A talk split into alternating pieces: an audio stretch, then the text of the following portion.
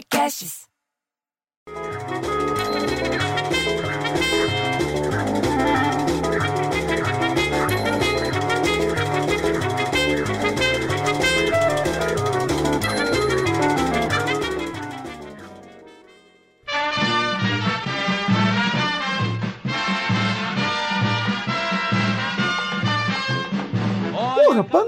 Essa coisa, bicho. Eu não aguento mais ouvir música de carnaval. Você acredita que o povo do prédio, da rua, do bairro, até do escritório, lá no Botafogo, lá no Rio de Janeiro, resolveram fazer carnaval virtual? Aí você tem que fazer o quê? Você tem que abrir a porra da camerinha e ficar lá contando história, falando de música, falando quando você ia no carnaval, quando que você pulou carnaval, quando que você saiu na escola e tudo mais, porra. Pô, pra mim, carnaval só serve pra dormir, cara. Eu durmo todos os anos da minha vida, chegando no carnaval, eu durmo na sexta, acordo na quarta.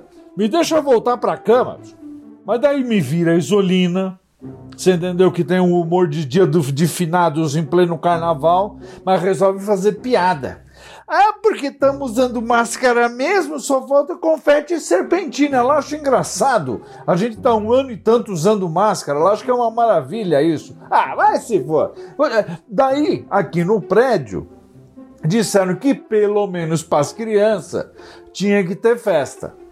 Mas que cada um ia ter que usar máscara, tem que ter distanciamento e isso, aquilo. Pô, isso é carnaval, bicho? As crianças nem desceram. Se elas ficaram em casa jogando aquele Rebel Racing no celular, que era o que dava, era mais animado, cada um ficou na sua casa. Ninguém desceu para pular o tal do carnaval do prédio, que ia ficar cada um no seu quadrado. Piscina fechada, quadra fechada, brin brinquedoteca, brinquedococoteca, que falaram tanto para vender o apartamento, falaram tanto que tinha brinquedoteca, tá fechada.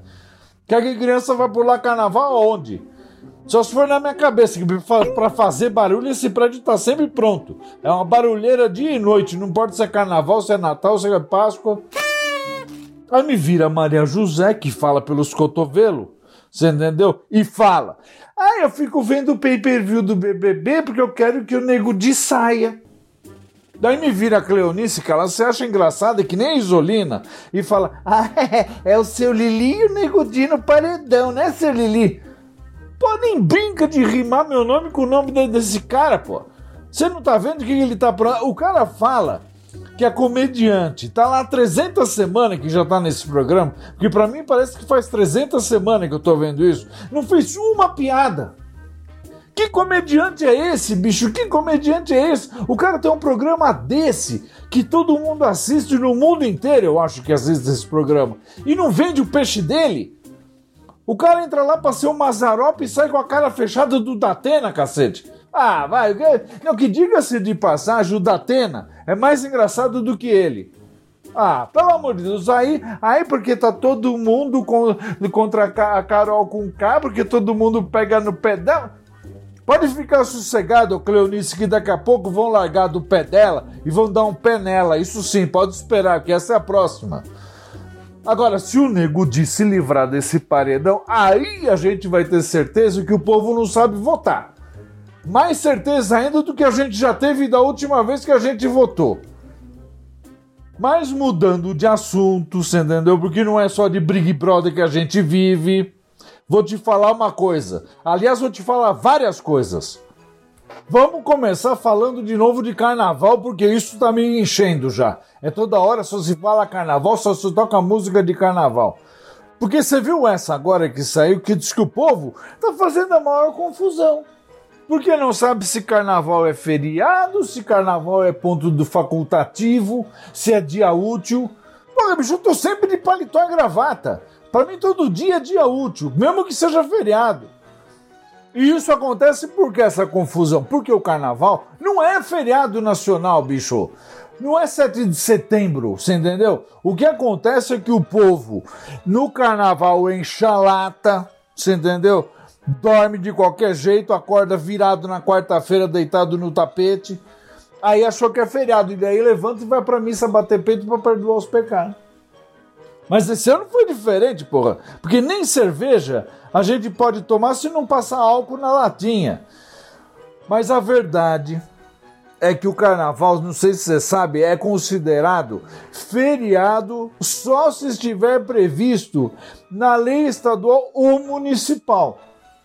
No estado do Rio de Janeiro, por exemplo, a terça-feira de carnaval foi declarado, declarado feriado estadual. Você sabia disso? Não, e é declarado por meio de lei, bicho. Eles, eles levam a sério o carnaval lá.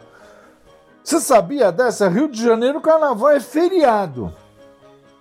Mas para quem pensou em viajar, a má notícia foi o quê? Que na maior parte do país, e o país é grande, os dias de carnaval foi de trabalho normal.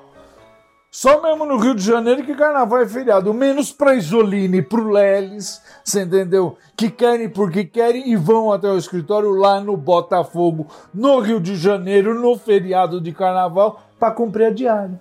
E obriga a gente a trabalhar junto. Ah, pelo amor de Deus, eu, eu fico tão puto que eu prefiro o filho viado que o filho Isolina. Ah, mas vamos falar da vacina.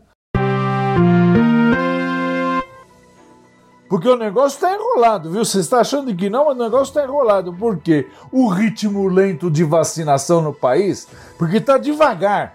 Não está correndo do jeito que tinha que correr. O jeito que está indo, bicho, está abrindo brecha para multiplicação dos vírus, das mutação do vírus.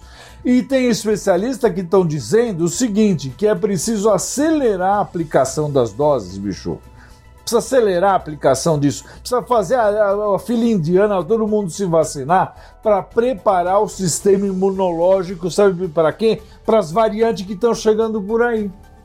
E eu não estou falando da perua da Volks, que até hoje eles usam para vender pamonha e que chamava variante. Eu estou falando das variantes do vírus da porra do Covid, bicho. Por isso que eu estou falando, vamos usar máscara, vamos encher a mão de álcool gel, Vamos ficar longe um do outro. Para com esse negócio de querer abraçar e pegar na mão, porra. E vamos se cuidar, porque pelo jeito a coisa ainda vai demorar. Eu, eu, eu, eu fico tão puto, bicho, que eu prefiro o filho viado que o filho variante. Ah, eu vou pular carnaval.